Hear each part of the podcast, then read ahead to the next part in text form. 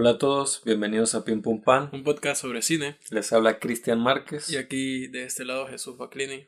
En el episodio de hoy, como es costumbre, hablaremos de dos películas principales, de una película reciente y una no tan reciente. Primero hablaremos de la película no tan reciente que sería Los perros no llevan pantalones. Luego hablaremos un poco de lo que hemos visto en la semana, daremos nuestras recomendaciones y al final hablaremos de la nueva película de Thomas Wittenberg, Drock, o en inglés se le conoció como Another Round. Es como el nombre más internacional de la Sí, pero en español creo que comercializan en países de habla hispana también se le llamó Drock. Y bueno, con Los perros no llevan pantalones, es como una especie de volver a nuestros orígenes, ya lo mencionamos en el episodio anterior. Bueno, fue la primera, película, la primera película de la que hablamos en el podcast en el episodio cero, el episodio mítico, que tal vez algún día escuchen, como ya hemos dicho, entonces bueno, eh, se siente un poco sí, nos y nos pareció apropiado comentarla con Drock porque nos dimos cuenta que tienen muchas similitudes, ¿no? Hablan de cosas bastante similares. Sí, el mensaje, ¿no? Aunque quizás yo en el, en el podcast de las recomendaciones del año la relacioné más con el tema de la crisis de la mediana edad, que eso aplica para Drock, pero en el caso de esto no es una crisis mediana, es una es luto, una pérdida, una otra cosa. allá, sí. Los perros no llevan pantalones, del 2019, dirigido por JP Valkepa, probablemente no se pronuncia así, es finlandés. Leo la sinopsis. Yua perdió a su mujer en un accidente en el que se ahogó. Unos años más tarde aún se ve incapaz de conectar con la gente. Conocer a la dominatrix Mona cambia las cosas. Como dijimos, ¿no? La, ya la habíamos visto para el primer episodio del podcast, pero la revisitamos, ¿no? En mi caso fue anoche. Usted la esta mañana. esta mañana cómo quedó ahora con respecto a la primera vez que la vio, que fue casi, bueno, yo la vi esta película casi exactamente hace un año. Ya la primera vez que la vi, por ejemplo, es un paseo porque uno, yo no tenía ni idea de hacia dónde realmente me iba a llevar la película porque son unos personajes a los que uno no está acostumbrado a ver en ninguna clase de narrativa, ni historia, libros. Una Dominatrix, la única otra sí que me llega a la mente de, de momento es una que aparece en Sherlock, en la serie pero la aproximación de las historias obviamente son demasiado diferentes. Entonces yo digo, ¿para dónde me lleva esta historia con estos personajes que aparte es una película finlandesa? Que tiene un director que yo no conozco a este director ni conozco a ninguno de los actores. Yo menos, o sea, si usted no los conoce, este, entonces eso deja mucho para pensar y más cómo empieza la película. Que la película empieza con lo que sucede, lo que usted dice que ahorita que leyó la sinopsis. Yuha, que es el personaje principal, pierde a su mujer en un accidente, ella se ahoga y saltamos y es como es su vida en ese momento o varios años más tarde. Entonces, que es un encuentro que uno podría decir eh, casualidad o fortuito o lo que sea, pero de alguna forma él lo busca. Él en ese momento de su vida actual está teniendo una crisis, obviamente no empezó cuando se hace ese salto en el tiempo en la película, sino que viene desde el punto ese que marcó su vida. Él desde, ese, desde la muerte de su mujer yo siento que él es como una especie de pez a la deriva. Pez que va nadando a la deriva en el mar amplio sin piloto automático y ves como está lucecita en el fondo allá y se acerca a esa luz y esa luz resulta ser esta dominatrix que termina siendo este pez con los dientes así con, seduciéndolo con la lucecita. Me parece brutal porque así como saltamos en el tiempo esta cantidad de años y llegamos al punto para conocer la historia, cómo él de alguna forma empieza a, reencontrarse. Pudimos haber caído en cualquier otro momento de su vida en el que eso pasara. Pudo haber sido un año después, dos días después o 50 años después. Entonces no caemos, por suerte para ese personaje y para decir que estamos viendo unos años después. Caemos al día del cumpleaños de, de su hija. Ajá, su hija ya es una adolescente. También vemos cómo es, un, es la relación entre ellas dos. Entonces es muy interesante cómo vamos viendo primero la relación de él con su hija y bueno, el tipo de relación tan peculiar que deben tener después de haber pasado juntos por esa tragedia. Y también él de alguna forma teniendo un choque con este otro mundo que tal vez sí sabe que existía, pero esas cosas que uno ignora porque no nos interesan. Pero en ese punto, en ese momento de su vida, por lo que estaba pasando, y como dice, estaba en piloto automático y de repente una luz le llamó la atención, empieza él a, a, hacerse preguntas, a decir qué es esto, qué me hace sentir, qué, qué es lo que soy yo ahora, que conozco esto y que, y que de alguna forma eh, estoy sintiendo un cambio. Y cómo eso afecta a su entorno, a su relación con su hija, a su trabajo y al entorno, a todo su entorno, porque es algo que él no entiende y nosotros como espectadores también estamos viendo cómo va tomando él las cosas y en qué camino va a irse. Entonces es una muy buena exploración de cómo alguien eh, vive el luto y también de cómo alguien, indiferentemente de que haya sufrido una pérdida como la sufrió él, o alguien que de alguna forma ha tenido un cambio brusco y grande en su vida, puede lidiar con eso porque son cosas que al final, después de algo así, o de cosas similares, las personas no vuelven a ser las mismas, o no volvemos a ser los mismos. Entonces tenemos que reencontrarnos y la forma en la que él lo hace es muy peculiar, es muy específica y eso que hemos hablado lo específico es lo que puede hablar de alguna forma de manera universal y por eso uno puede hasta cierta medida de lo que uno pueda empatizar con él. Sí, sí, este, yo creo que es una película que se sale mucho, o sea, de esas películas que se sienten modernas por la manera en que trata temas que hasta hace poco eran tabús. No sé si también tiene que ver con una sociedad tan avanzada en ese sentido cultural como lo es Finlandia, donde un padre, muy cómodamente, sin ningún problema, acompaña a su hija de 15 años en su cumpleaños a hacerse un piercing, que le dice una parte, recuerdo cuando en tu cumpleaños íbamos al Museo de Arte e Historia, esto es un poco diferente.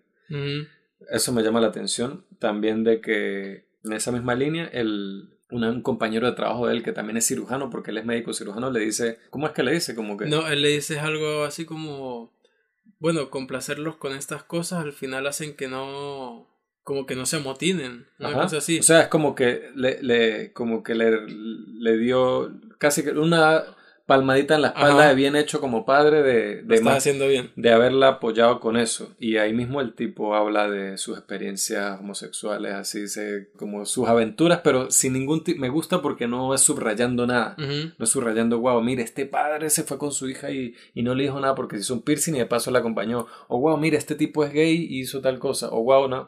Uno se fija en esas cosas porque no llegaba a ese nivel. Exacto, nosotros hacemos ese señalamiento de manera quizás un poco retrasada en comparación a esta cultura, donde refleja eso en esa película, donde es normalidad, es cotidianidad del día a día, es otra cosa a la que están hablando ellos, si Uno, si uno se pone a pensarlo eh, fríamente, ¿en serio vale la pena crear un problemón gigante por una estupidez como esa? No vale la pena, Exacto. en lo absoluto. Nosotros asumimos eso y lo vemos así. Pero interesante y como notable es cuando una cultura completa ha llegado a ese punto como lo es esta cultura de Finlandia, ¿no? Que ni siquiera estamos hablando aquí de la película, estamos hablando como de la cultura finlandesa atrás de la película. Pero bueno, eso ayuda de una forma a enmarcar como la, visión que se puede tener de esa película siendo nosotros de un por más... Por lo menos cuando usted habla del de, el problema de los tres cuerpos, de la saga, ¿no? Entonces, eh, ciencia ficción. Todos hemos visto Star Wars y nos gusta Alex Garland y tenemos como eh, Isaac Asimov, todas estas cosas.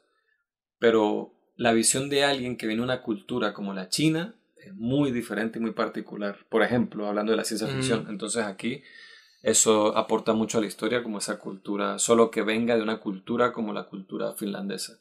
Que yo de Finlandia el cine que más conozco es Aki Kaurismäki y Roy Anderson.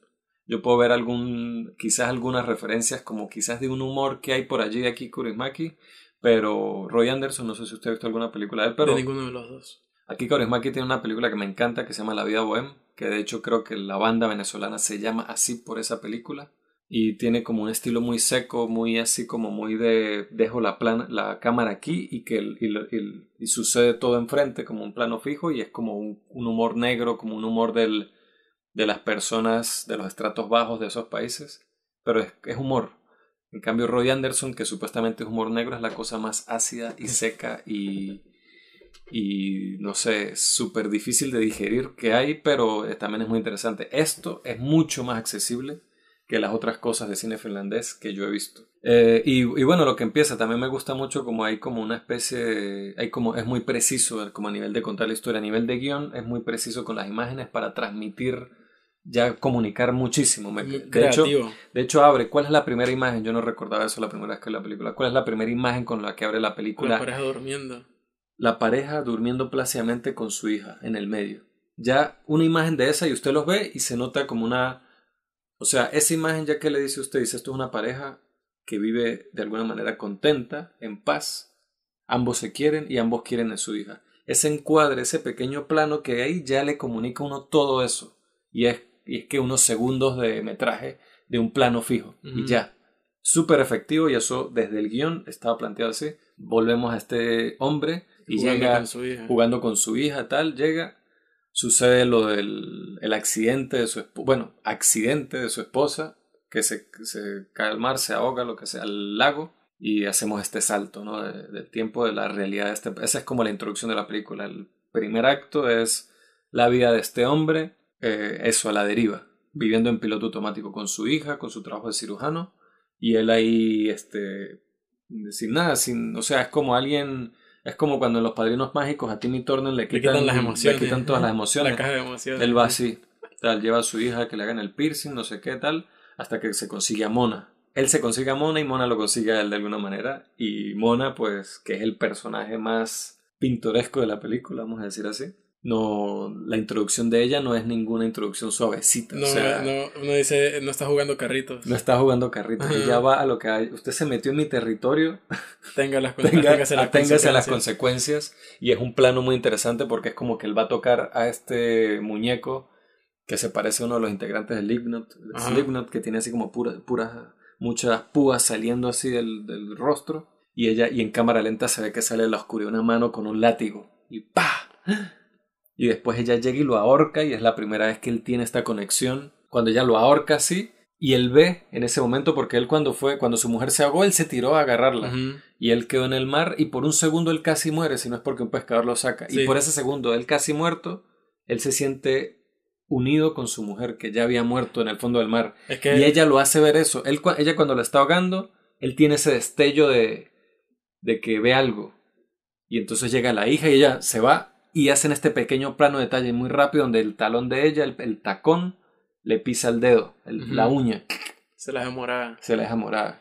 Ahí es cuando él conoce la droga. Ahí es cuando él le prueba exacto, ahí él prueba la droga, ahí él es como... Él, él ahí cuando él, esa luz Es la primera. es como una snifada para él. Sí, y o lo que es va a la hacer primera- constantemente durante la película va a ser buscar eso con unas ansias insaciables por querer otra vez sentir y tener esta conexión con su esposa. y irla alargando. Es Y tal más, y cual. más que cuando nos presentan al personaje, lo único que uno lo ve a él haciendo con una motivación es masturbándose con la, Con la ropa interior de ropa la- su esposa y con el, echándose el perfume que ella usaba y esto. Y de una manera también un poco descarada porque la hija lo consigue desmayado con las pantaletas de la bueno, pero eso, madre. ya, pero eso ya es cuando él La- ya no tiene control de su vida de ninguna Sí, forma. pero- Antes al menos era un poco más... Sí, sí, un poco más recatado, sí. pero es cuando él, claro, él se va descarrilando cada vez más y más. Pero exactamente, ese momento con Mona, que es como algo muy fuerte, que uno más bien lo ve como un ataque, para él es como...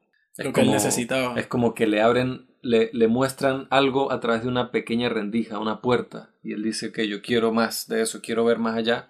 Y pues como cualquier adicto a cualquier cosa, ya lo que tuvo en esa primera experimentación no es suficiente en la segunda y cada vez quiere más y más. que es una forma muy efectiva y muy hermosa también a nivel visual como nos muestran cuando él está en este estado que es muy breve, es demasiado breve, son no sé, las milésimas de segundo que tarda en caer porque, bueno, hay que hablar un poco del contexto de... El- es de que esa- eso, yo quería hablar de eso porque a mí me parece, eh, bueno, el, todo el, el- toda la propuesta como audiovisual de la película me parece muy buena. Las fotografías del principio, cuando él está en el lago, es todo como con lentes, como con unas ópticas muy angulares, que, ¿sabes? Que estaba pensando que Jesús ha hecho estos posts en Instagram sobre los valores de plano y la angulación de plano que les han ido muy bien, a la gente creo que les ha gustado mucho y es información útil. Es, además de nosotros hablar de cine, es como dar esa información técnica de términos que nosotros usamos constantemente aquí que probablemente mucha gente no entienda. Entonces sería bueno, quizás con mi ayuda, hacer otro post hablando de angulación, de ópticas, ver cómo funciona, a ver si eso se Sí. puede explicar porque es un poco más, o sea, si usted no tiene una óptica y ve cómo es la óptica, es difícil Lo explicarlo fino- en texto. Lo fino es esto que podemos tener en el recurso de Instagram de mostrar con planos de películas, miren, así se puede ver correctamente, esta, así se puede ver esta y nada. Entonces, Los perros no llevan pantalones es una de esas películas que se hace mucho uso del, del, del, del, lente angular, de una óptica bastante abierta y con la cámara muy encima de los personajes, lo que da como una sensación así como muy íntima, incluso en algunos casos voyeurista de las cosas, porque es este lente angular en la cara de Yuha o es este, este plano super detalle de la uña de él o de la mano agarrándole el cuello. O de, hay muchos, no me, esta segunda vez que la vi me di cuenta de que hay muchos movimientos en donde la cámara se queda unos segundos en el cuello de él, como que pasa por el cuello de él o tal. Y bueno, la, la, la, manera en que funciona eventualmente cuando él se pone un poquito, digamos, más cómodo con Mona, la dinámica entre ellos, es que ella lo humilla lo hace, que de hecho es muy cool para mí siempre, las dos veces que la he visto siempre es muy cool cuando uno entiende por qué la película se llama como se llama. Lo dijo, lo dijo. Entonces ella lo sienta en una silla, lo amarra y lo empieza a ahorcar y le da una bola de cristal que él tiene que sostener en la mano. Debajo de, él, está en el apoyabrazos del asiento y, y, al pie de ese, y al pie del, de su mano está un recipiente metálico. Un recipiente metálico que, que, cuando él suelte la bola va a sonar. Entonces la idea es que ella lo va a ahorcar sin prestarle atención a otra cosa, sino al sonido del recipiente metálico, que es cuando él pierda conciencia, va a aflojar el pulso, va a soltar la bola y va a caer. En la distancia y el tiempo que hay entre él, perdiendo la conciencia, por lo tanto, afloja la, afloja la mano y la pelota de cristal va de su mano al cristal, ese momento es el máximo high de él ese momento de inconsciencia. pasa a, ese, a esa es conexión. Cuando él, es cuando él tiene esa conexión con su esposa muerta. Entonces él quiere alargar eso, pero obviamente Mona cuando escucha el recipiente de metal lo suelta. Lo suelta y, y como que de alguna manera no lo deja que se muera, sino tiene un pequeño momento de inconsciencia, pero él quiere más y más y bueno, eso llega a puntos, hay una escena, yo no me acordaba, hay una escena que tiene que ver con un diente ¿No se acordaba de esa escena? Yo no me acordaba de esa escena ni, ni todo lo que duraba. Duré un buen rato esperando a llegar a ese punto porque yo sabía que ese era el que más. Esa y lo de la uña. No. Y yo dije, a esto le falta un poquito para volverse de body horror. No, es que tiene elementos de body horror, pero eh, se vuelve, o sea, es súper agobiante y todo, él dice, hazme lo que quiera, pero ahórcame al final. Él quiere ese momento al final. Y la relación que él desarrolla con ella es lo más arrecho porque lo que usted hablaba de, de estar a la deriva, ¿no? Lo que hablamos los dos pero también siento que es cuando las personas están en estos problemas se sienten muy solas y ven mucho hacia adentro, ven muchísimo hacia adentro, se les olvida, a él se le olvida ver eh, a su amigo, a su compañero de trabajo, a sus pacientes, a su hija, él no ve a más nadie, él solo ve hacia adentro sus problemas y lo único que está viendo es hacia adentro lo, como, lo, como él se siente con respecto a extrañar a su esposa que murió de esta manera trágica. Y Mona, de alguna manera es así. O sea, no es así, sino que ella no ve a sus clientes, que son estos perros, eh, perros que ella sí, que ella simplemente cumple con esta fantasía, estos fetiches, sino ella cuando ve a Yuha, ella hay un momento donde se lo queda mirando, se queda en la mirada de él después de que lo ahorca, después de que le quita la bolsa de la cara, y es como que ya hay una conexión que ya hace que es muy buenas las actuaciones porque en ningún momento lo comunican, simplemente valores de plano, actuación y usted entiende que ella ella, ella lo entiende a él. Ella, ella lo entiende a él, hizo una conexión con él. Lo mismo pasa con Yuha en un punto clave de la película, donde él la ve a ella y él entiende que, que ella no es simplemente un instrumento de, de darle, de cumplir sus fetiches. Ella es también un ser humano que también siente y también pasa por cosas y todo esto. Y, y toda la película la comunica de una manera muy, muy sin, sin ser explícita que hay una parte en la que ella, o sea, ellos tienen una especie de conflicto y ella le dice, no sigas buscándolo, o sea, no, no sigas buscando eso que estás buscando porque te va a doler más de lo que tú crees. Y te va a hacer sentir un dolor que ni te imaginas. No, que eso que él está buscando lo va a hacer sentir un dolor que ni él se imagina. Y ambos como que lo malinterpretan porque él cree que ella está hablando nada más de lo físico, de lo que le puede hacer, y ella le está hablando es de esto que él busca tanto con ansias porque él sabe que nunca va a alcanzar. Correcto. Porque es una sensación y ya, no es una meta ni un fin que él va a conseguir. No, y, y, es una sensación que es eso, es, una droga tal cual. Entonces, la droga que la está usando, que es la asfixia, la asfixia, ¿cómo se llama eso? Asfixiación erótica, no sé cómo se le dice a eso. Asfixia erótica. Ajá. No sé. esa, esa, él está- eso no es, no es la cura, esa es como el, ¿cómo se le llama? La manera de él adormecer ese padencia, ese dolor. Es el, él trata el síntoma con esa droga que es la fixación, él trata el síntoma de su problema, pero no está, es simplemente está tapando y está poniéndole cosas encima de ese problema profundo que él tiene.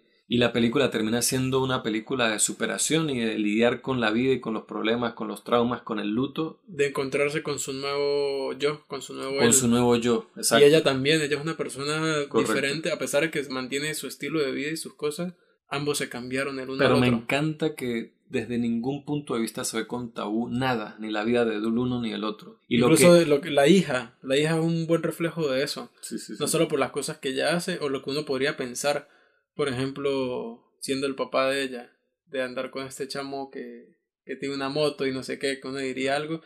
No, o sea, son cosas de cada uno y ninguno está haciendo nada malo.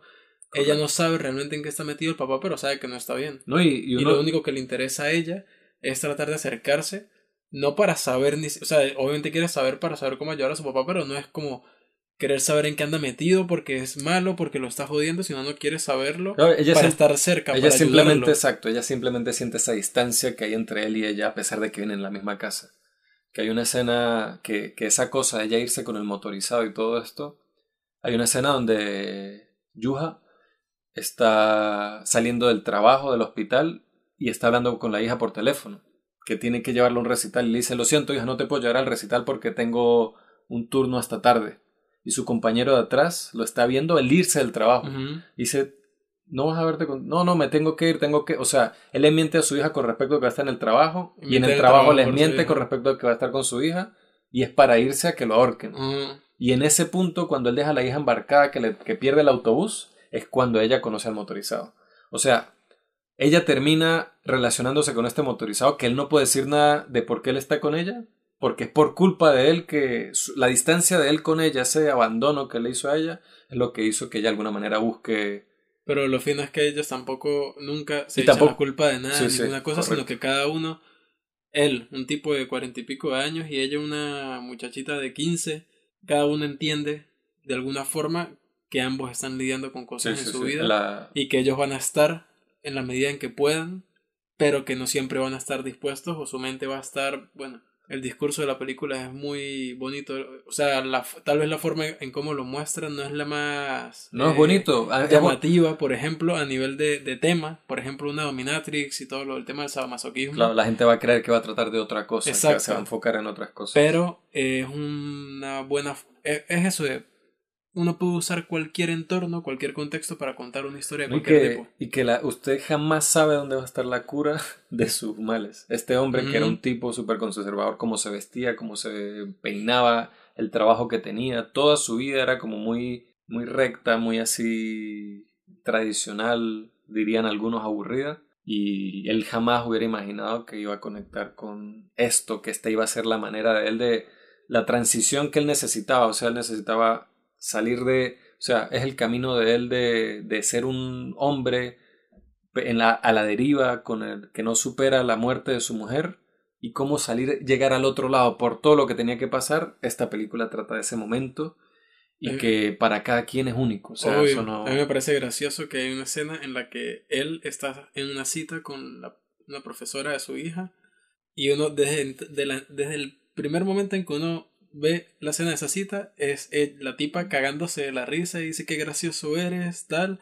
Él está así como... Pero uno nunca ve qué es lo que él dijo gracioso. Exacto. Eso me. Entonces ella está súper ida de la risa y dice que él es un tipo súper gracioso que en un principio pensaba que él era muy aburrido Ajá. y al final, como termina toda esa cita, hasta el final, uno es el que termina ya después de conocer a estos personajes, pensando que ella, esa tipa, es como la menos interesante de, Sin embargo, esa, re- esa, esa escena a mí me parece, yo la entiendo a ella, me parece que es un poco atorrante ella, pero yo la entiendo porque lo que él quiere que hagan en esa primera cita es como muy, un poco como que concha. Yo Sí. lo que pienso cuando veo esa escena es digo, coño, traten de tener una relación normal aquí y quizás para la segunda o la tercera ocasión usted le va proponiendo cosas, pero él de lo una vez... pasa, lo que pasa es que Medio se besaron y él, oh, ahórcame y ponte este perfume y él uh, empieza a hacer sonidos y la tipa obviamente se... Pero ¿qué puede esperar usted de un tipo que su próxima relación después de que su esposa murió es como una dominatrix claro, que se encontró de esta pero forma. ¿qué va a saber ella? ¿Qué va a saber esta mujer? él, jamás, él, jamás, o sea, ella, tenía, le dejaron el listón muy arriba. Y él, simplemente la buscó a ella porque Mona no le paraba. Era un punto de la historia donde Mona lo ignoraba y él dijo, tengo que, necesito a alguien que me ahorque, lo que sea.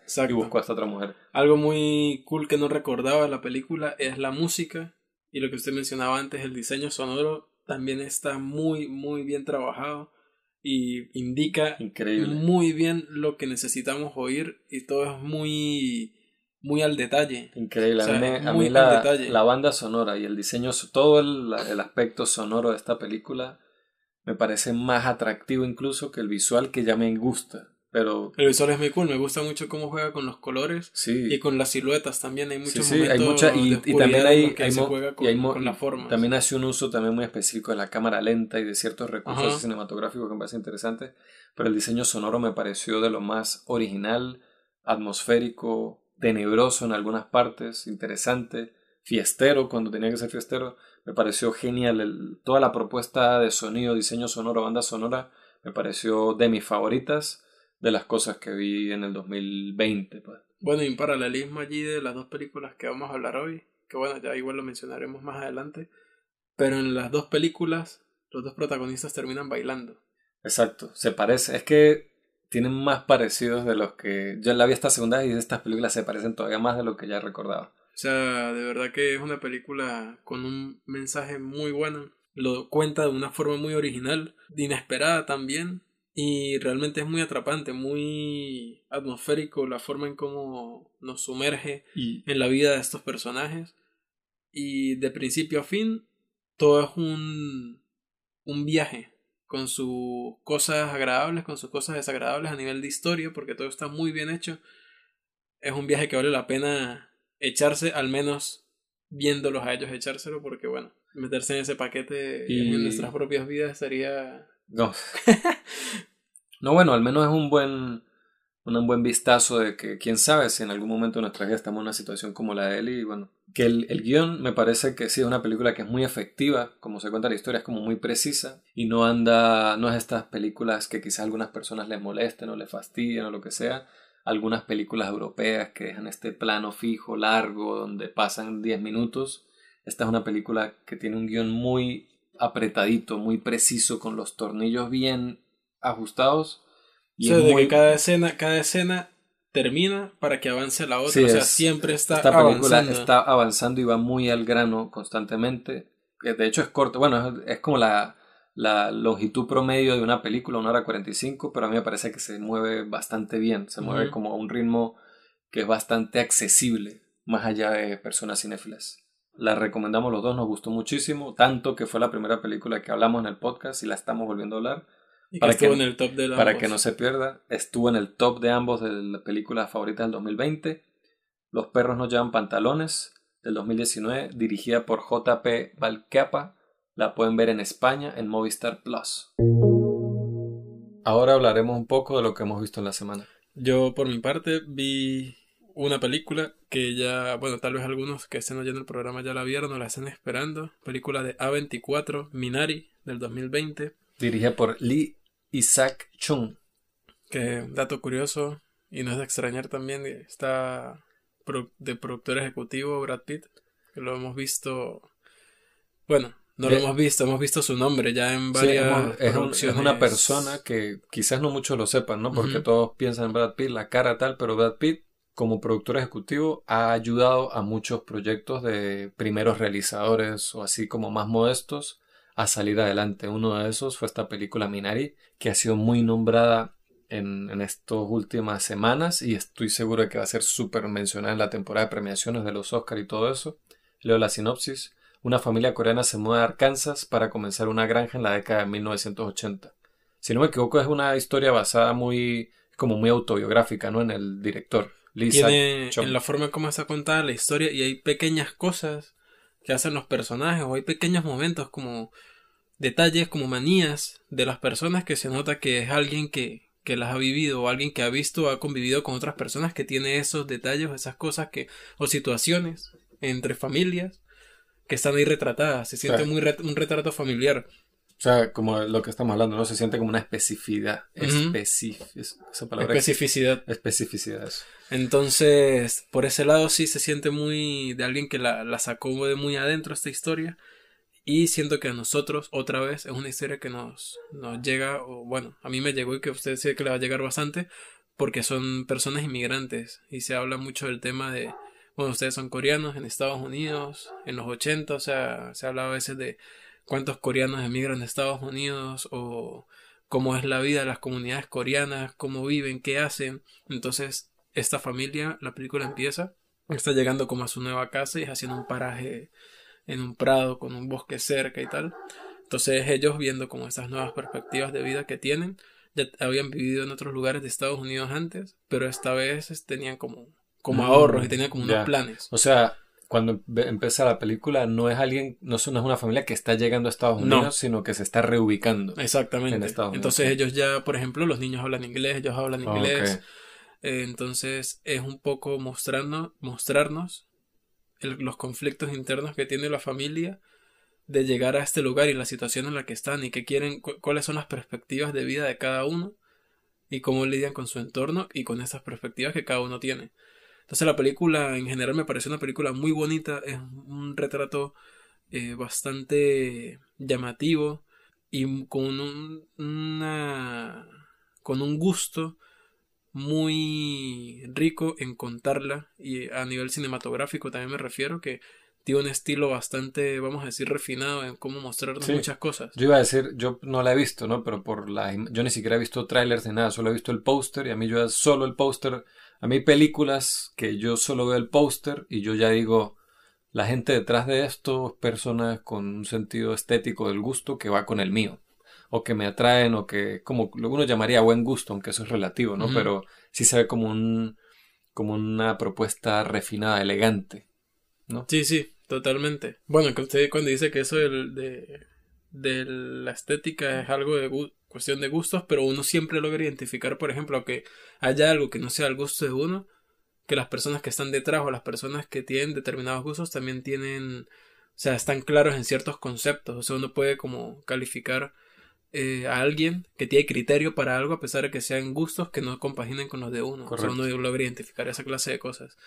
Esta película en particular no quiero alargarme mucho porque, bueno, espero que usted la vea y, y Sí. en algún punto haremos un programa hablando de esta película que merece un programa más Hablando con ella a profundidad. sí. Exacto.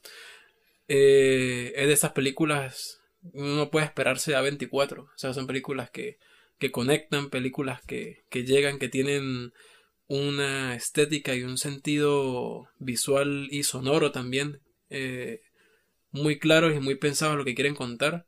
Es una historia sencilla, pero dentro de esa sencillez tiene la fuerza para hablar de lo que quiere hablar. Y creo que eso es lo que la potencia también bastante. Y bueno, que las actuaciones son increíbles, sobre todo los niños. Uno de los protagonistas que es un niño muy pequeño, para mí es o sea, el personaje que más me gustó de toda la película, aunque todos son súper entrañables.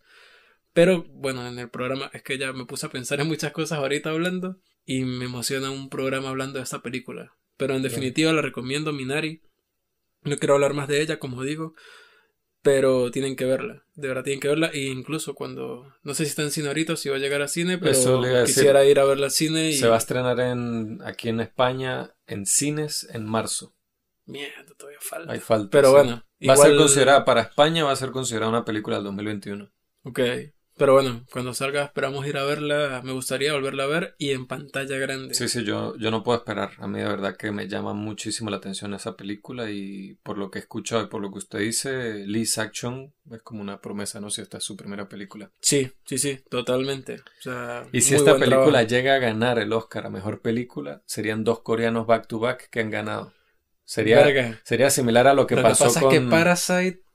No, pero claro, La pero es que es que sería, sería similar a lo que pasó con eh, Gravity, Shape of Water y ¿cuál fue la otra? Y Roma o Berman, ajá, que ganaron tres años seguidos ganó un mexicano el No, Oscar a mejor director, a mejor película. con The Revenant, ¿no fue? Fue re- Bueno. Iñárritu la ganó dos años seguidos. Igual fue, categoría. así sea, Roma, Berman, Revenant y Gravity salieron en el mismo montoncito de años. Imagínense, son puros mexicanos. ¿Usted sabe qué es eso, esa representación? Entonces creo que gracias a Parasite vas a ver como más sal, van a salpicar. Para nosotros que somos ya no estoy aquí también tiene perspectivas de, de tener posibilidades en los premios también. Sí, seguramente como película extranjera, pero por lo que he escuchado, en general, Minari creo que va a ser probablemente, no sé, pues, especulando porque ni siquiera he visto la película, pero por lo que he visto y escuchado, esta es la que, una de esas que seguramente va a estar nominada a mejor película, mejor director, mejor fotografía, todo esto. Pero genial, yo la anticipo mucho. Cool, me hizo, me, dio, me dieron más ganas de verla ahora. Nice. Yo quiero hablar, eh, quiero empezar hablando de otra película española que vi, que bueno, que estoy en esta onda de ver este cine, estos thrillers españoles como tan entretenidos. Otra de con. Y otra con Antonio de la fucking Torre otra vez, gran actor, me, nos dijo Mickey de Sala 13. Mickey de Sala 13. Si Antonio de la Torre es el actor en más forma de España, algo así. Y otra película más que lo demuestra. Y otra de Rodrigo Sorogoyen, ¿no? Y otra de Rodrigo Sorogoyen, o sea, leo la sinopsis. Un político español con un nefario estilo de vida y una serie de negocios corruptos amenaza con destrozar su partido cuando un periódico lo pone en evidencia. Yo ya puedo, ya puedo decir típica película de Rodrigo Sorogoyen. ya puedo decir eso. Ya he visto varias, ya he visto unas cuantas películas para entender un poco el estilo, ¿no? Clásico, sí, clásico de Rodrigo. Rodrigo otra vez con la suya, saliéndose con la suya. Rodrigo y Antoñito. Toño. Toño le decimos, aquí supongo que también le dicen Toño a los Antonios, ¿no? No tengo ni puta idea. Y nada, a mí me gustó mucho, a mí me pareció súper entretenida. Me, me, me, o sea, me parece una película extraña, similar a como lo son algunas otras de estas películas, de estos thrillers españoles, donde empiezan, son como películas de género, ¿no? Estas que llaman películas strict, como bastante de género. Son películas que tienen las piezas del género. O sea, pero son, son películas que están hechas con una especie, con, con una intención comercial, con una intención de entretenimiento, ¿no? Principalmente y que eso no necesariamente tiene que ser algo de superhéroes. El cine de género fue muy popular en los 70, en los 80 y en los 90, pero vino este, los efectos especiales, los superhéroes y todo esto. Y, pero el cine de género es este cine de género, de, en inglés le llaman así, no sé si en español sea el término correcto, pero le dicen en inglés cine de género. Entonces hay cosas que uno espera de cierto, uno empieza a ver que una película empieza con un político, ah no, un policía, con el compañero, el, policía viejo, con el compañero más joven, irreverente, en busca del asesino, uno ya sabe, ah ok, ya sé más o menos en su cabeza, uno ya tiene un esquema de cómo van a funcionar esas películas.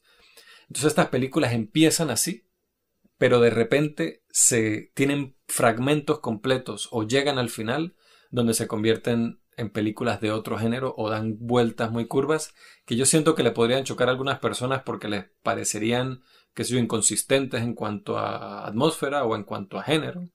Pero a mí me parecen que son muy entretenidas y tienen actuaciones muy fuertes, ¿no? Que, es muy con esta personalidad que creo que es española, ¿no? Que, que nosotros que venimos de Venezuela. Muy frente a... Y perfecto. Justamente estaba hablando con mi primo que está de visita aquí en Madrid y estamos hablando de eso, ¿no? De que al menos para nosotros que no solo que somos venezolanos, sino que somos de, la, de los Andes venezolanos, que somos más reservados, más entre comillas dicen educados, más cordiales, más reservados en general, este, esta actitud como más frontal, como así como de hablar como duro, que para nosotros normalmente eso, eso lo recibimos como, como conflicto o como alguien que está molesto con nosotros, que no están reclamando algo, aquí es como una manera normal de comunicarse, dando un pequeño ejemplo de mi interacción que tengo con los españoles. Sí, sí. Entonces después me di cuenta de que no es... Al principio quizás choca, pero después uno se da cuenta que es un amor fuerte. No es, no es que es odio de ellos, ni es que es rabia, ni que lo están tratando mal a uno, sino que para nuestra cultura que no está acostumbrada, choca al principio, pero uno se da cuenta de que es un cariño igual que todo, o es un buen trato, solo que ha hablado de una manera más directa, más fuerte, que yo siempre aprecio, como esa honestidad y esa manera directa de tratar las cosas. Sí, yo, bueno, yo particularmente he aprendido un poco de eso, de como uno quitarse un poco encima del dar 30 vueltas para decir algo. Yo más bien me parece. de una vez que la otra vez estábamos hablando de eso. Correcto. Entonces, esa actitud yo la siento muy reflejada en estas películas de Sorogoyen y otras que no he visto, que he visto que no son de él, como esa actitud así como frontal, como sin pelos en la lengua, como directo de golpe. Y esa energía lo mantiene uno así que yo termino de ver estas películas y quiero ver otra. ¿Qué tal me pasó cuando vi eh, Que Dios nos perdone y terminó y yo, verga, quiero ver otra cosa así con esta energía y vi El Día de la Furia y me encantó. Vi El Reino igualito, me mantuvo de principio a fin pegado, bien pegado al asiento, pendiente de Antonio y como muy interesado en la historia, además de todo el, el, tema, ¿no? Del, como la denuncia de la corrupción política y todo mm. lo que sucede, y este tipo implacable que, que no sé, que muy, a, pesar de que es un político corrupto que nosotros como latinoamericanos, bueno, todo el mundo odia un, un político corrupto, pero el actor es tan carismático y estamos tan con él y es tan tenaz que uno no, no puede evitar estar del lado de él y, y, como aplaudir para que él triunfe, así sea que el triunfo de él sea algo... Clásico Heisenberg. sea algo amoral. Pero nada, a mí me gustó mucho El Reino. Yo El Reino la vi cuando salió ese año. Realmente es una película que no recuerdo mucho. Entonces eso de alguna forma dice que tanto me gustó cuando la vi. Pero es de esas películas que igual, bueno, usted la vio, le gustó, Mickey la recomendó muchísimo la vez que hablamos en el programa con él y posteriormente también. Son de esas películas que seguro ahora veo y puede ser, o sea, son de esas que uno puede pensar en darle una segunda oportunidad. No, a ver, porque... o sea, a mí no me parece una obra maestra del cine. Porque lo que usted dice, yo probablemente me pase similar. Yo no creo que sea una película que yo vaya a recordar detalles de ella dentro de unas semanas unos meses.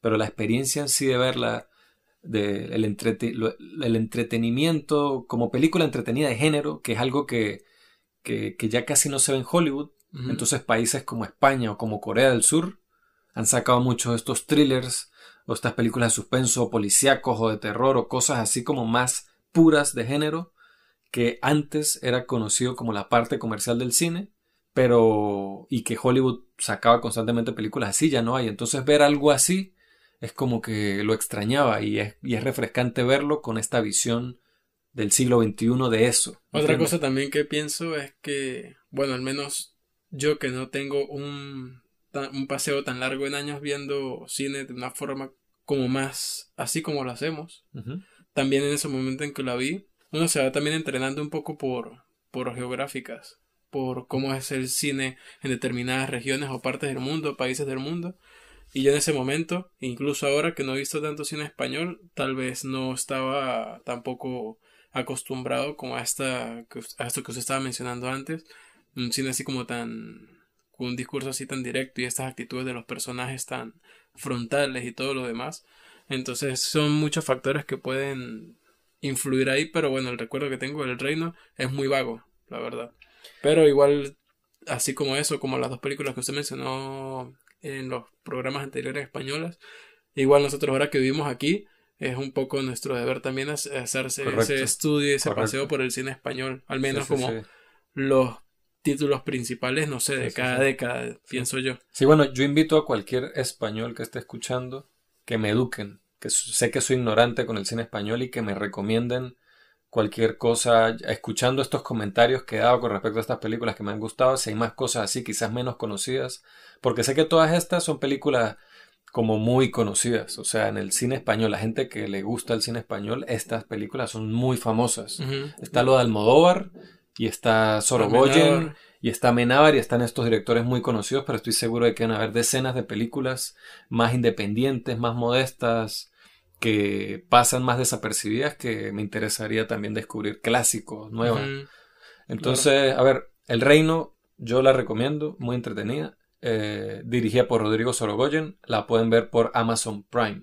Otra película que vi hace poco fue que la mencioné un poco, pero en, el episodio de recomendaciones del 2020, The Painter and the Thief, como el la pintora y el ladrón del 2020, dirigido por Benjamin Ree Leo la sinopsis. Una artista se hace amiga del ladrón que robó sus cuadros. Ella se convierte en su aliada más cercana cuando él resulta herido en un accidente automovilístico y necesita atención a tiempo completo, pero luego las cosas cambian. Es dirigido por Benjamin Rick, que es noruego y es grabado en Noruega.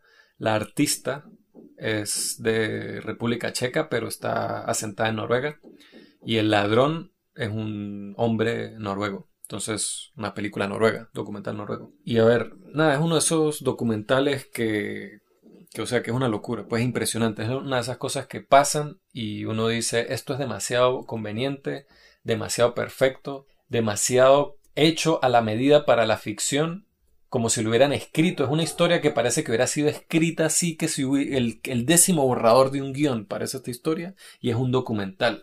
Al punto de que yo lo estaba viendo y yo decía, ok, esto parece como una especie de, truco, de trampa, para que las pinturas de esta artista después de este documental se, se, lucren muchísimo, se vuelvan famosas y, se, y suban de valor, que estoy seguro que pasó así. Esta mujer me parece que es una gran artista. Quizás no es mi estilo gráfico preferido, pero o sea, es una artista con todas las letras. Hace, hace estas pinturas en óleo a gran escala y siempre mantiene como una especie de sensación melancólica o de tristeza o de como pensativo, como la obra de ella es como muy reflexiva. Como, o sea, pero refleja el rostro de sus personajes siempre en posiciones o el rostro siempre tiene que ver con uno siente que están pensando en algo que los hace que les duele o que están recordando algo que añoran o que extrañan. Eso me parece potente en la manera en que ella pinta, en los retratos que hace. Pero, a ver, o sea, es una historia que es que no quiero contar gran cosa porque gran parte de lo impresionante y lo atractivo es ir viendo todo lo que va pasando, qué sucedió de verdad. Mm. O sea, este director cayó en el momento correcto, con el tema correcto en el lugar correcto. Él dijo, no, yo quería, me llamaba la atención esta, esta cosa de los ladrones de arte y quería hacer como un documental de esto. Es un, es un, director que ya ha trabajado con el documental, joven, tiene como 30 años, pero ya ha hecho proyectos documentales y quería explorar esto de los, de los ladrones de pinturas, ladrones de arte. Y se consigue con este hecho y se mete en una historia que yo estoy seguro que escuché una entrevista con él que duró, él dije, yo no cuando me metí aquí nunca iba, a imaginar que iba a durar, no sé cuánto duró, años, tres, cinco años en eso. Este documental, todo lo que pasa ahí es como en un periodo de tiempo de cinco años. Y dice que fue demasiado loco, que habían cosas que él capturó, momentos entre la pintora y el ladrón, que él dice que él se sentía como... no se sentía bien estando allí y menos con una cámara. Y capturó eso. Entonces le preguntan a ella, ¿cómo estas escenas, cómo y él dice, ella le da mucho crédito al director, que era el director y el camarógrafo, era el equipo de filmación, era él y un camarógrafo que tenía a veces él. Entonces ella dice, no sé, alguna habilidad que tiene Benjamin, que se llama el director, es que él es capaz de simplemente desaparecer en el cuarto y ya. O sea, él no existe, no existe la cámara. Él es una persona con una sensibilidad suficiente, una manera de aproximar todo, que en ningún momento me sentí con una cámara encima que me estaban presionando ni nada. Y el ladrón tampoco, también dice eso, que él nunca, como que fue, eso nunca fue como un obstáculo con él, a pesar de que es un tipo, el artista, bueno, es un artista y todo esto, pero el ladrón es un tipo de la calle que se acuerda cuando hablamos de submarino, que el escritor de los libros de submarino habla sobre los bajos mundos de los países nórdicos. El ladrón de, de esta documental es un personaje de la literatura de ese tipo. O sea, es un tipo que viene de lo más bajo de la sociedad eh, nórdica. Y nada, no quiero, es que no quiero revelar de ahí, es que no he dicho ni los primeros cinco minutos de película porque es que tienen que verlo. De verdad que es un documental muy interesante, que resulta que todo pasó de verdad tal cual, así como sucedió. Y es... Y la realidad supera la ficción. Y es más... O sea, es, es, que queda corta esa frase para lo, para lo mucho que aplica que la realidad supera la ficción, que la realidad supera la ficción y solo con, los solo con documentales, o sea, hay para tirar al techo eh, argumentos para asentar ese, esa frase. The Painter and the Thief eh, del 2020, dirigido por Benjamin Ree, lo recomiendo muchísimo. Y lo último de lo que quiero hablar fue de la copa de vino con jazz que me tomé cinematográfica que me tomé esta semana, que fue esta película The Nest, dirigida por Sean Dorkin del 2020. Leo la sinopsis. El futuro de una familia se ve sumido en la incertidumbre tras mudarse de Estados Unidos a Inglaterra, ya que el tenso aislamiento de su nuevo hogar los afecta de manera diferente. Esta película es protagonizada por Jude Law, que yo siempre he sido muy fan de Jude Law. Siento que es un tipo que, a pesar de que es muy famoso y fue el hombre más sexy de la revista People y bla, bla, bla, es un tipo que, además de todo esto, es gran, muy buen actor. Me parece que es un tipo versátil, carismático, con presencia en pantalla y que ha hecho películas muy famosas y muy buenas. Y sin embargo, no me parece que, sobre todo en los últimos años, se le han dado o él ha, ha trabajado en películas que, que, como que de verdad aprovechen el, como su potencial, aunque creo que lo escuché en una entrevista hablando de que le preocupaba en este punto de su vida ya como más su vida familiar y todo eso. También supongo que es un tipo que no tiene que preocuparse mucho por las cuentas, ¿no? Y Carrie Coon, que la amamos desde The Leftovers, es la protagonista, una de las protagonistas, de, o sea, el protagonista femenino de Leftovers. Y también sale en Gone Girl y es una mujer que, que también es una súper, súper, súper actriz, o sea, muy buena. Yo en todo lo que he visto esta mujer es más que buena, es excelente. Y esta película, como dije, es como es como el, es como la versión cinematográfica de eso, a usted estar en la noche, después de un día está usted solo relajado, se sienta en un sofá, se toma una copa de vino y pone un álbum de jazz. Es como esa sensación como elegante, como refinado, como suave, como como una como un gusto así que usted se da para usted, es como algo para usted solo es eso, esa película. Es cuando las personas dicen género drama, que nosotros ya hemos hablado de que drama como género es un poco redundante porque todo, toda historia tiene algo de drama o es una expresión dramática. Pero cuando usan drama para definir un género, se refieren a películas como esta. Esta película no es ni drama romance, ni drama thriller, ni drama terror, ni drama suspenso, es drama. Es una familia que está en Estados Unidos y se mueve a Inglaterra y empieza a tener problemas el núcleo familiar y los protagonistas de la película son principalmente los como los las figuras de padre y madre de la familia que es Jude y Carrie Coon, pero también hay también vemos parte de la vida de la interacción de los problemas de los hijos. Y es una película que se mueve suave, no es muy larga, este tiene una banda sonora exquisita, tiene una fotografía exquisita, tiene actuaciones muy buenas. Habla de un tema de una crisis familiar donde eh, la seguridad se basa en el dinero y una vez que no tienen ese dinero, esa, esa seguridad familiar se... los cimientos de esa seguridad familiar se, se estremecen. Pero, a ver, es una película que no es memorable, no es una película que le va a cambiar la vida a nadie, bueno, a nivel cinematográfico quizás, pero es una película que está muy bien ejecutada, es muy bien hecha y para los que le gusten este tipo de drama, yo, es exquisita, es un placer, o sea, es una película que veo y termina uno como, ah, como frega, es como cuando uno se come una comida y no queda full así a reventar, sino queda como perfecto, como satisfecho, como que eso era lo que necesitaba. The Nest del 2020, dirigida por Sean Durkin, la recomiendo. Recuerden seguirnos en nuestras redes, en Twitter como Pim Pum Pam P en Instagram como pimpumpam.podcast, a través de nuestro correo electrónico gmail.com Recuerden que pueden reitearnos si nos oyen Apple Podcast y si no nos oyen ahí, pero pueden acceder a Apple Podcast, igual pueden hacerlo, se lo agradeceríamos muchísimo. Y recuerden que al final del enlace de Anchor, si acceden a Anchor, encontrarán un link al cual se pueden suscribir, una suscripción mensual Puede ser eso o puede ser cualquier aporte que ustedes quieran darnos eh, a nosotros para mejorar este programa, sacar contenido nuevo y mejor cada vez más y más. Ahorita empezando el 2021 que queremos darle con todo y bueno, esperamos que ustedes quieran darle con todo junto a nosotros también. A todos, a los que nos escuchan, ya sea que nos apoyen financieramente o no, se los agradecemos. Igual en algún momento, como hemos dicho antes, esperamos tener un Patreon cuando ya tengamos una cantidad de de aportes allí constantes, abrir un Patreon y bueno, ofrecer contenido exclusivo, entre otras cosas que bueno, claro, se pueden ir cocinando por allí. contenido exclusivo para Patreon que, que sería en, en complicidad con nuestro, con las personas que nos apoyan en ese Patreon, ¿no? exacto, con nuestros eh, mecenas o supporters. Apoyadores, iba a decir yo, esa palabra no existe. Supporters me suena como apoyadores en inglés.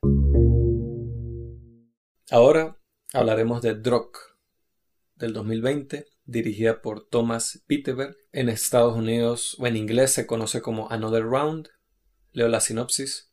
Cuatro amigos, todos profesores de secundaria, prueban la teoría de que mejorarían sus vidas manteniendo un nivel constante de alcohol en su sangre. Una sinopsis como esa, es, o sea, hay demasiado por... O sea, cuando, cuando yo supe de que iba la película y sabiendo que era Thomas Winterberg, ya me esperaba algo que se iba a escapar un poco de, de las manos a nivel de, de drama y de historia, pero resulta que, que no, porque la película, a pesar de que atraviesa por, o sea, pasa por un terreno bastante escabroso en muchos aspectos, la película termina siendo una película feliz, ¿no? Una película optimista. Exactamente, optimista, esperanzadora, con buenas perspectivas en la vida.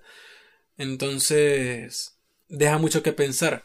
Pero nos enteramos, bueno, al menos yo me enteré después de haber visto la película, que la hija de Thomas Winterberg lamentablemente murió cuatro días luego de haber empezado el rodaje. Y eso condujo a una reescritura del guion de la película. Sí, cambió, cambió la película. Es que inevitablemente iba a cambiar, ¿no? La, Exacto, pero bueno, de, alguna forma eh, ese cambio también se hizo, iba a ser inconscientemente, pero él, bueno, también un conocemos un poco eh, nos da como una ventana más amplia a la sensibilidad que tiene él como creador y como realizador de ser consciente de esto y, como persona exacto es que hay que tenerlo hay que tenerlo. De ser consciente de esto y, y cambiar la perspectiva que tenía la película que iba a ser una película más eh, más oscura, sí más o sea y, y, nosotros aquí que, que los que ya nos han escuchado hace tiempo saben que somos fan del director y que nos gustó muchísimo de Hunt Jackton o que nos gustó muchísimo Submarino, que hay un episodio del podcast que le dedicamos a hablar de Submarino. O Festen. Y que nos encanta Festen, pero son películas bastante oscuras y no son precisamente optimistas. Bueno, Submarino no, es, no tiene un final necesariamente pesimista, y pero... Jackton tampoco. El final de Jackton yo creo que es más pesimista.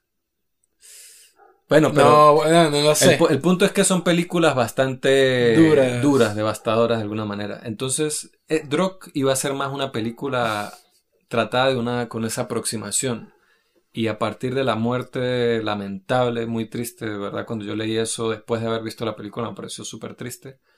De la hija de Wittenberg, que era una joven adulta, creo que una adolescente, está muy joven. La reescritura que hizo no fue para volverse más pesimista, sino y más de lo que era, sino él, la vio como una especie de celebración de la vida.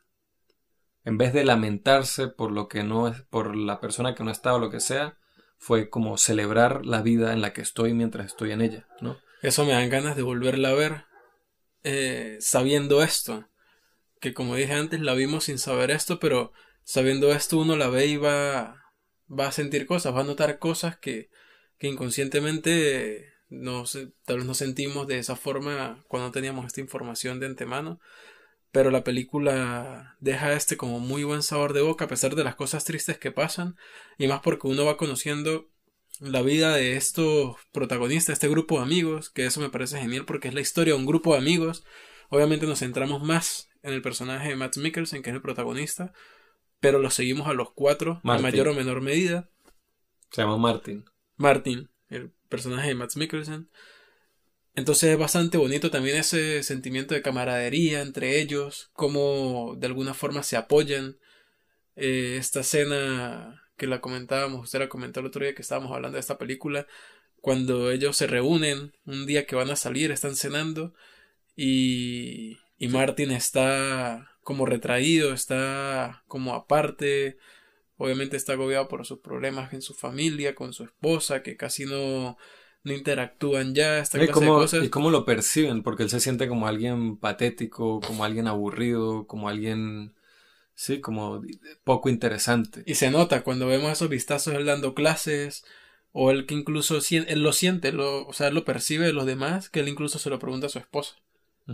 Sea, esta clase de inseguridades que lo agobian a él en ese momento y lo brutales que son sus amigos, y cómo termina esa noche ellos disfrutando como unos carajitos que salieron, su grupo de amigos, que me parece muy bonito esa, esa imagen. Sí, sí, sí. Pero Matt Mikkelsen botándola, partiéndola desde el minuto uno. Sí, sí, sí. Y en esa escena cuando uno, cuando él manifiesta ya abiertamente todos estos problemas, y es cuando la película avanza en cuanto a la, a la sinopsis, a la premisa. Sí, ahí es como, ahí se podría decir que, que ese es como el, el punto de giro del primer acto. Ahí se em, termina el primer, es como el catalizador del primer acto para darle rumbo al segundo, ese, esa cena y ese momento del desahogarse. A mí la película, a ver, eso, soy súper fan de Wittenberg y de Mikkelsen también. Y yo que he estado tiempo en Noruega, que no es Dinamarca, pero tienen culturas bastante similares. Son países, los países nórdicos tienen más similitud entre ellos de lo que tienen los países latinoamericanos, creo yo. O sea, son muy similares. Y la, una de esas similitudes es la cultura del alcohol.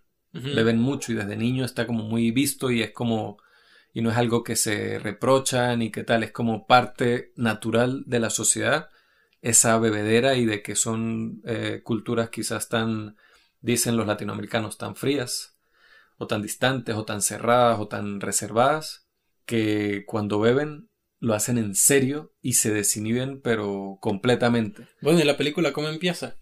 Como explicando las reglas ahí, de una competencia. Ahí fue donde yo me acordé de. Porque yo antes yo ya sabía que era una película de Wittenberg que es danés, con Matt Mikkelsen que es danés en Dinamarca y se llamaba Drog. Pero yo nunca hice esa conexión de con mi experiencia en Noruega y con esto. Pero apenas empieza la película y ponen esa competencia y las reglas de esa competencia, yo me acordé de cosas que me contaban mis primos. De X, el Rus, Rus creo que es que se llama que bueno, ahí hacen eso, eso que, eso que mostraron ahí es algo que ellos ya me habían contado.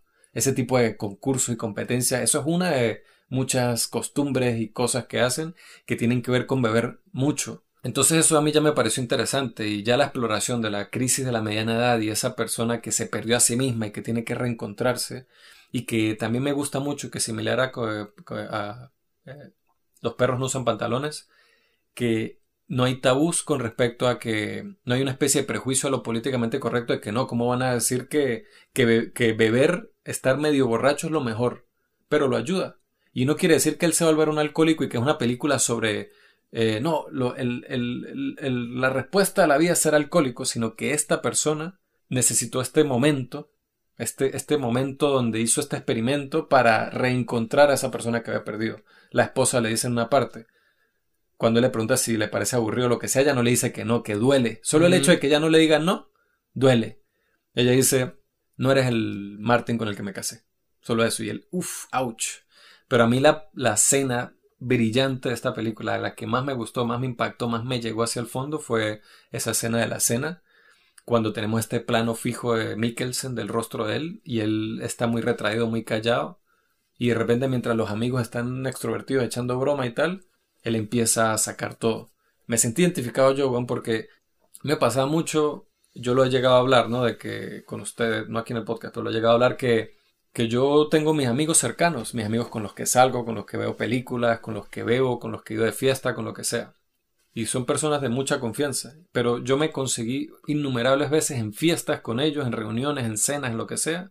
Y todos están hablando y todos están echando broma y están como con esa interacción de, de que, que, que, esa interacción que no es de hablar algo profundo, sino es de pasar el rato. pasar el rato y echar broma y es como esa actitud desenfadada. Y yo me acuerdo que yo me sentaba en medio de ellos, que son personas como, repito, de confianza, amigos y tal, y yo no, yo no sabía qué decir. Y es muy extraño, yo no sabía qué decir, yo no, yo soy bruto para el small talk, para hablar, para esa conversación como trivial, más desenfadada, graciosa. Yo soy un bruto para eso, entonces a mí me frustró. Entonces yo estaba sentado en medio de ellos y veía que todos se reían, echaban broma y chalequeaban y tal. Y yo en mi cabeza era maquinando qué decir o qué responder para ser parte de esa reunión de la que yo no estaba haciendo parte a pesar de que estaba ahí. Ese es el problema, pensar mucho. Eso, eso es, marico, la historia de mi vida. Entonces, verlo a él ahí, yo, yo, me, yo sentí, yo, marico, yo soy así, fuck, o sea, me dio tanta... y cuando él se empieza a soltar, así cuando empieza a hablar y tal, claro, yo cuando me he sentido así no ha sido porque tengo no hay una, crisis existencial dentro de mí que tengo que sacarle, como es el caso de él, pero me, me conectó mucho conmigo y la actuación de Mikkelsen, que él siempre, uff, es que yo cada película que veo de él digo, esta es la mejor actuación de Matt Mikkelsen. Y saca otra y digo, no, no, esta es la mejor actuación de Matt Mikkelsen.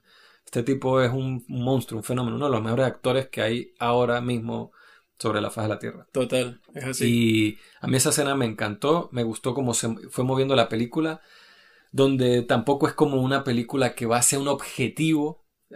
Hay un arco del personaje, obviamente, muy importante, hay un viaje, pero tiene mucho que ver con pasar el rato con estos amigos y ver cómo ellos lidian con este experimento. Y me gustó mucho que a pesar de que toda la publicidad, el póster y todo esto es la cara de Matt Mikkelsen, es la vida de los amigos. bien con ese grupo. Es el grupo de amigos. De hecho está... Pasamos un buen rato con cada uno y con todos juntos. Thomas Bo Larsen, que es el profesor de educación física, que yo lo recuerdo, apenas lo vi, yo este es loco, el tipo que el, hermano más así como agresivo, más loco de Festen. Es el mismo actor. Y yo lo reconocí, pero aquí, pero aquí más bien hacía una persona así un poco como conservada, tal, a veces pega su grito y tal, pero no es así como tan tan hacia afuera como es el tan reactivo como era ese otro personaje. También muy buen actor, ese Thomas Bo que hace de Tommy, es el personaje de él. A mí me gusta mucho la dirección, ya lo comentamos cuando hablamos de Submarino, que la dirección de, de Winterberg siempre es muy sobria, es muy directo, él sabe lo que quiere mostrar, pero él no anda buscando 400 vueltas diferentes para mostrar algo, sino que no, él, él, él está muy claro en cómo quiere mostrar algo y es muy sobre, él quiere que nos centremos más en lo que está haciendo el personaje, en, en cómo se siente o cómo reacciona o cómo actúa el personaje, más allá de, de, guiarnos a nosotros a través del espacio o con algún juego diferente de, de perspectivas o de puntos de cámara o lo que sea para apoyar la historia, sino no, él quiere que nos centremos en lo importante, como en la esencia de lo que está expulsando el personaje, el actor. Que podemos usar para, para pensar en eso un poco, el ejemplo que vimos en el episodio anterior de que yo puse de número 2 de mis películas favoritas del 2020 a Waves pero que a mí siempre me gusta hacer eso para yo mismo como tener esa discusión conmigo del abogado del diablo. Y yo dije, ok, a mí me encantó Waves y me encanta todo, todo como él usa el recurso cinematográfico, ¿no? Usa el, paneo, el cambio del aspect ratio, la música, los flares, los colores, el movimiento de cámara constante de manera cíclica. Y que yo escucho alguna crítica, algunas personas de que ellos sienten que no conectaron con la película porque sentían que tenían al director entre ellos y la película saludándolos todo el tiempo, como que miren lo que hice y los movimientos, era como demasiado sobrecargado a nivel audiovisual. Yo entiendo ese argumento, no lo comparto con Waze porque yo conecté mucho con esa película y me parece que cada una de esas decisiones está justificada. Sin embargo, no lo discuto si a alguien no le pareció. Pero lo que usted habla con Thomas Bitterberg no es el caso. Él no es alguien que está tratando de usar todos esos recursos sino él, lo que le interesa es el drama de la escena y los actores. Él se preocupa muchísimo, muchísimo, que así debería ser, por el trabajo que están haciendo los actores y todo lo que, todo eso que otras personas quieren comunicar con el aparato audiovisual, la cámara, el sonido tal, él lo comunica exclusivamente, casi exclusivamente con el actor, que es algo que también parece muy poderoso. Siento que es que tanto Thomas Winterberg como por ejemplo Trader Schultz en Waves a pesar que sus estilos, al menos en esas dos películas, están totalmente separados, cada uno es consciente de lo que quiere contar y cómo lo quiere contar. Al menos, o al menos es lo que yo sentí y por eso yo logré conectar con ambas películas. Sí, no, yo también. Es que yo, yo, yo, yo soy yo, a mí no me gustan solo las películas como las de Trey Schultz. Ni tampoco me gustan solo las películas como las de Thomas Bilderberg. Pero yo puedo apreciar ambas de cualquier manera. Eso. Me gusta mucho que él busca camuflarse en la escena. Es eso, siempre me acuerdo, no me acuerdo quién fue el que me dijo eso, de que, por ejemplo, los fotógrafos, los fotógrafos de eventos, en Boas y esto, creo que fue cuando estaba en los scouts, una de esas charlas que tuvimos con gente y esto, que decía un buen fotógrafo, no me acuerdo quién fue el que lo dijo, un buen fotógrafo hace la foto sin molestar a los invitados. Correcto.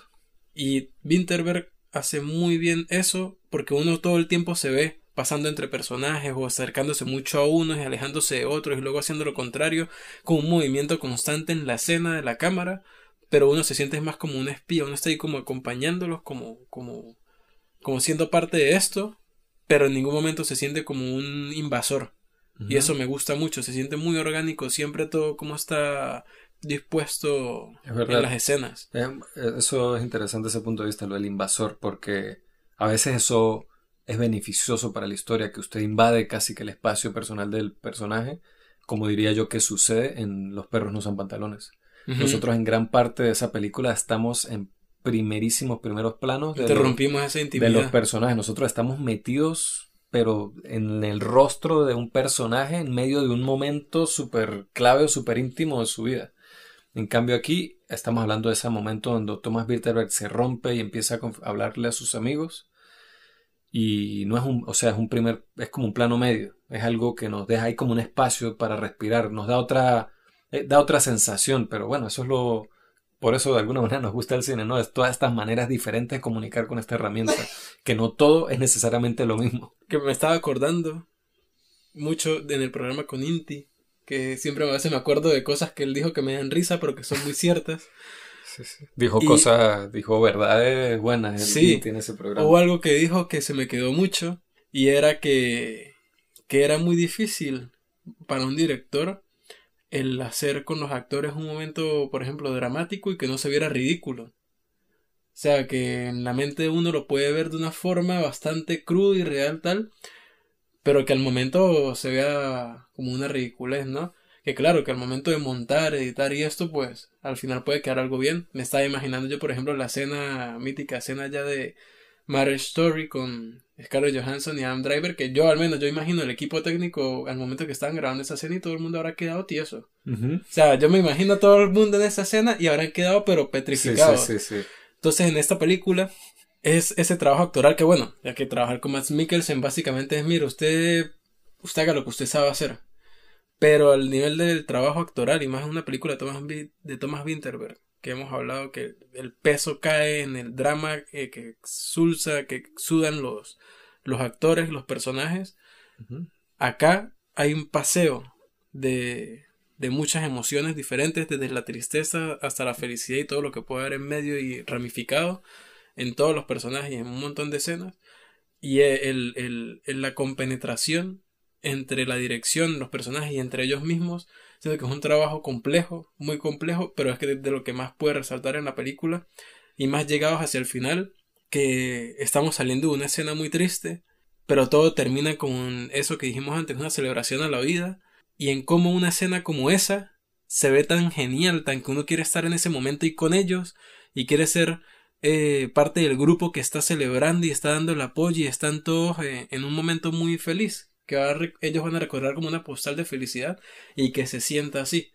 Que me parece un logro genial y al final ver como que dijimos antes, que los dos personajes al final terminan bailando y el hacer que este personaje, interpretado por Matt Mikkelsen, saliendo de una escena como esta y terminando de esta forma, más todo el peso que tiene la historia antes y que se sienta así, siento que es una bonita postdata de, de esta carta, un muy buen logro en la construcción de todo esto y es una escena genial, a mí me parece. Sí, a mí me, a mí me gusta toda la película, me gusta como la, cómo concluye. Sé que esta escena final es súper celebrada por todos y a todos les encanta. Y a mí también me gusta esa escena, pero a mí me parece que la escena más potente, para mí personalmente de la película, es esa, esa escena del principio de la, de la escena de él. Quizás por eso que me gusta mucho No Round, Drock, eh, como digo, Matt Mikkelsen, Thomas Bitter, los amo los dos. Pero quizás por eso eh, la película no entró en mi top 10 de películas del 2020, ¿no? Estuvo muy cerca de hacerlo, pero, también. pero no lo hizo porque quizás siento que me, me, trajo un punto como de altura, así como de intensidad dramática y de, y de cómo planteó la historia al principio. Me pareció tan interesante cómo se planteó todo y cómo se está desarrollando todo, que después de eso se me, me, parece que bajó un poquito como la, digamos, la intensidad o el nivel y se mantuvo constante, muy bien todavía, muy, muy, este, muy sensible, muy interesante, muy bien hecho, bien contada la historia y muy bien hablado el tema del que quieren hablar, pero simplemente no me hizo emocionarme tanto como lo había hecho ya, lo había ya logrado hacer y como lo hicieron otras películas de Wittenberg toda la película. O sea, Submarino yo no respiré toda esa película. Y Jackten, y Jackten yo cuando creí que... La, mayor tensión que yo sentí yo, en mi vida. Yo cuando creí que podía respirar en Jackten, llega al final de esa mierda, uno termina y termino sin respirar. No respiré después, no he respirado después de que vi Jackten en el 2013. Pero igual, o sea, una película eh, de Thomas Wittenberg, la que sea, es superior a... Yo quisiera revisitar Drog yo también la quiero dentro de relativamente poco, de que un, mes. Bueno, estoy viendo que en España va a ser estrenada en cines en abril. En cines sería un tripeo verla. Entonces ver esa película en cines sería, sería, sería entrar, entrar un poco con, con cuál, cuál era el porcentaje. Entrar con ese porcentaje de alcohol en la sangre al cine sería bien verla. No sé si estamos haciendo una recomendación un poco moral, pero... No, ¿por qué? Este, pero sí, yo igual, bueno, lo que hablábamos en el programa anterior, ese fue nuestro top de ese momento. Obviamente esas son cosas que todo el tiempo pueden cambiar. Si hacemos otro, la otra semana, vamos a grabar el mismo programa, ese top va a ser diferente. Así Muy probablemente es así. Sí, sí, sí. Entonces nada, Drock, súper recomendada. Todo lo que diga Thomas Winterberg, hecho por, es, tiene esa, ese sello de, de calidad. De calidad allí. y, y, si tiene la cara de Matt Mikkelsen, pues doble sello. O sea, doble, sí, exacto. Drog del 2020, dirigida por Thomas Winterberg. La pueden ver en España en cines a mediados de abril. Bueno, eso fue todo por el programa de hoy. Gracias por acompañarnos. Espero que nos escuchen de nuevo la próxima semana. Sí, esta charla con esas dos películas se compenetran bastante bien. Las dos son películas, una nueva y una bastante reciente, ambas de países nórdicos. Bueno, hablan de una realidad bastante universal, se compenetraron muy bien y esperamos que les haya gustado. Lo esperamos en el próximo episodio.